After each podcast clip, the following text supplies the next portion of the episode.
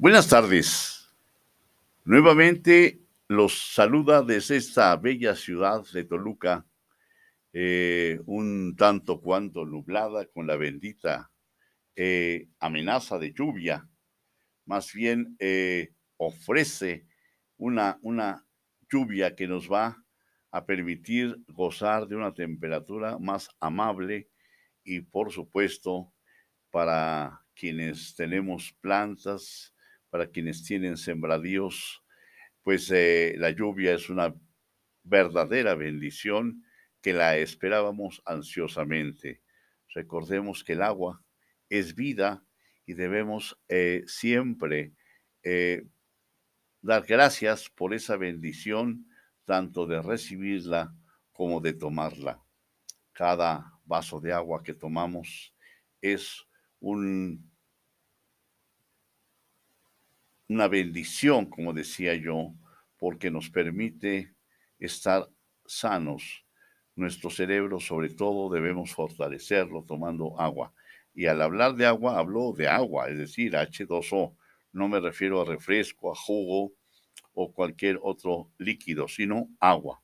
Muy bien, pues eh, entramos, entramos a este podcast de nueva cuenta que habíamos dejado un poco abandonado, pero nuevamente me encuentro con ustedes esperando recibir el favor de su atención y desde luego sus comentarios a mi correo lui bajo a n g h e l o arroba hotmail.com.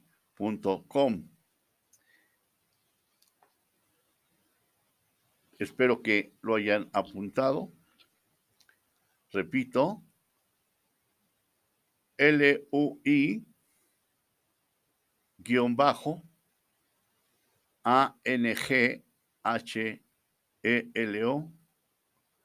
arroba hotmail.com.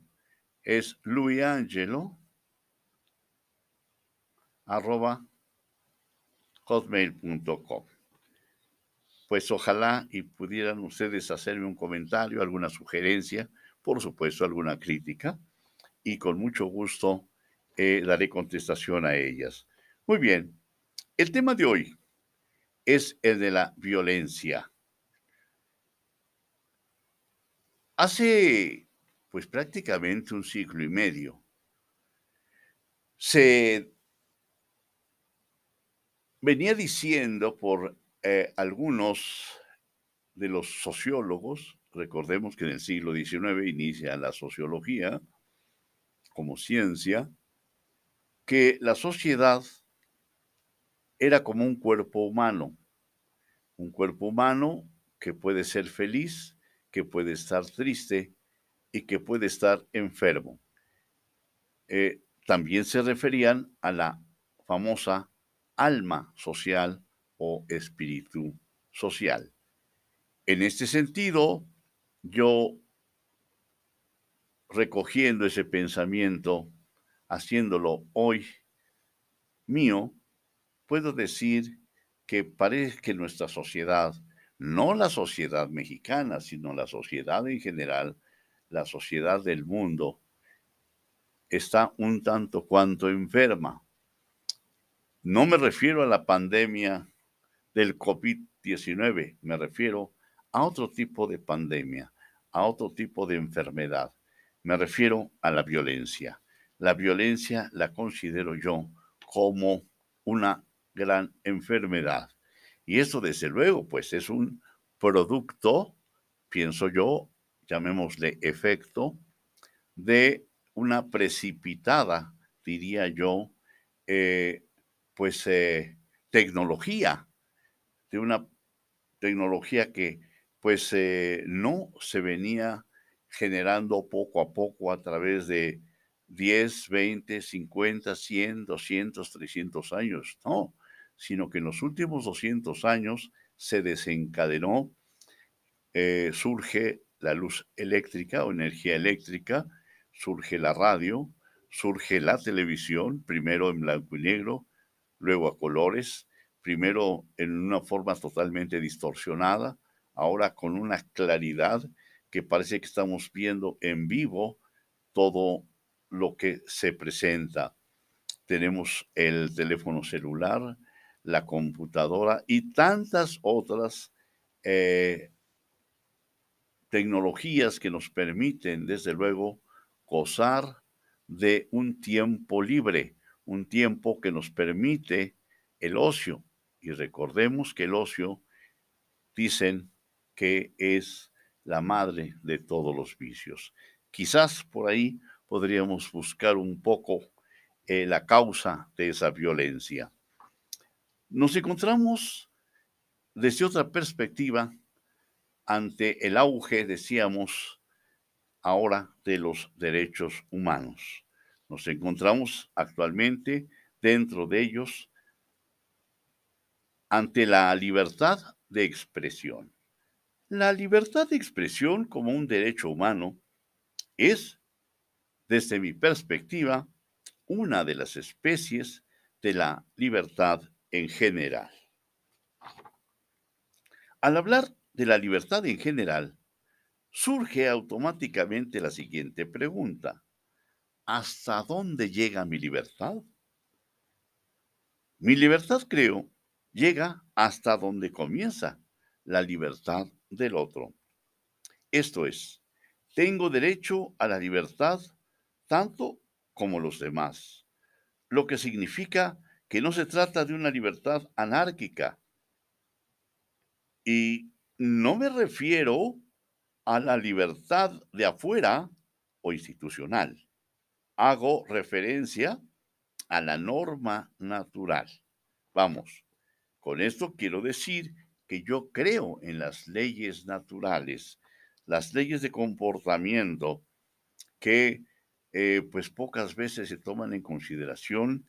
El legislador a veces toma eh, conceptos abstractos y, por qué no decirlo, hasta arbitrarios para poder justificar su ineficiencia o la ineficiencia del Ejecutivo. Me refiero a todo el sistema eh, eh, administrativo, no me refiero a la persona, sino a todo el sistema administrativo que desafortunadamente, junto con el Poder Judicial, tienen una normatividad eh, poco racional. Bueno, perdón por esta digresión y continúo para poder establecer lo que, repito, llamo norma o ley natural. La que deviene, digo yo, hasta del sentido común, que no generalmente es el mejor de los sentidos, lo que significa que mi derecho llega hasta donde comienza el derecho del alter, es decir, del otro, porque de no ser así, atropellaría el derecho de los demás so pretexto de hacer valer mi derecho.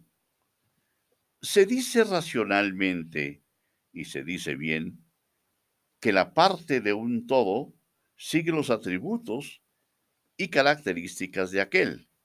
En pocas palabras, una parte del todo participa de su misma naturaleza. Es decir, esa parte tiene la naturaleza del todo más sus propias características. De tal suerte que si la libertad en general tiene los límites ya mencionados, es decir, llega hasta donde comienza el derecho del otro, siendo la libertad la expresión de una parte o una especie de la libertad en general, entonces podemos concluir, podemos deducir desde el punto de vista lógico que la libertad de expresión tiene por su propia naturaleza que tener límites. Se viene de la libertad en general. ¿Cuáles son esos límites? O sea, surge automáticamente esta pregunta. Veamos.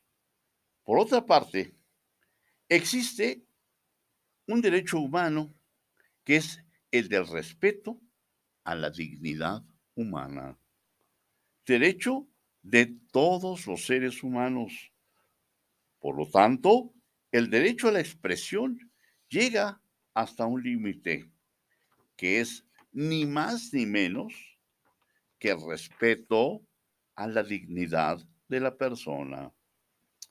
Lo anterior significa que nadie tiene derecho a denostar a otro. Si bien es cierto que tiene derecho a la libertad de expresión como ser humano, este derecho tiene como límite el respeto a la dignidad y honra de los demás. En otra visión, quien en aras de la libertad de expresión libera públicamente conceptos o enunciados que manchan la honra o menoscaban su dignidad como personas, está incurriendo, creo yo, en un abuso de libertad, de su libertad de expresión. De tal suerte que todo abuso debe ser censurado por la sociedad. Tal censura debe ser castigada, pienso, con la indiferencia. Indiferencia hacia tales personas que hablan mal de otras. ¿Por qué del castigo mencionado? Para muchos, lo que acabo de señalar no significa indiferencia como castigo. Es decir, eh, estamos acostumbrados a un castigo dañino, a un castigo que vulnera eh, a su vez nuestro, eh, nuestros derechos, y hasta nuestras propiedades, por supuesto, hasta la libertad personal. No, aquí me refiero a la indiferencia. ¿Por qué? Porque la expresión denostante, a su vez, de exceso en el derecho de expresión, viene a ser una especie de género que denominamos inicialmente como violencia. Y la violencia debe ser castigada, pero no con más violencia, sino con un antídoto como el sugerido, el que tiene como finalidad no, no denostar, no causar daño, por el contrario, hacer conciencia en el sujeto denostante o agresor de su mal comportamiento. El que seguramente no sabe que está causando un daño a la víctima y no se percata de que tal agresión a su vez significa una proyección de sí mismo,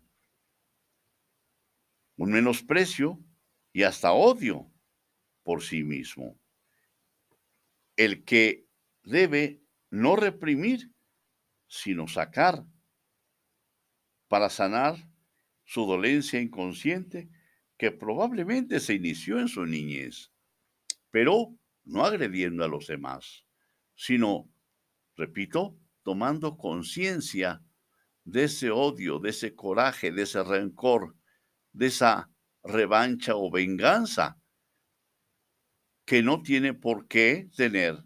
Es decir, el simple hecho de estar vivo lo debemos a nuestros padres, hayan sido como hayan sido.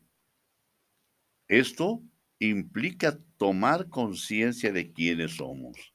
Repito, el hecho de estar sobre la tierra implica dar gracias a nuestros padres, porque gracias a ellos estamos aquí.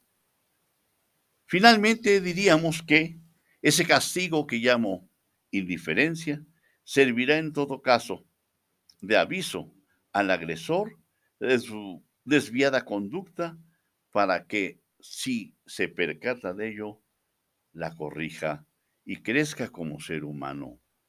Y hasta aquí por hoy, agradeciendo eh, pues el favor de su atención.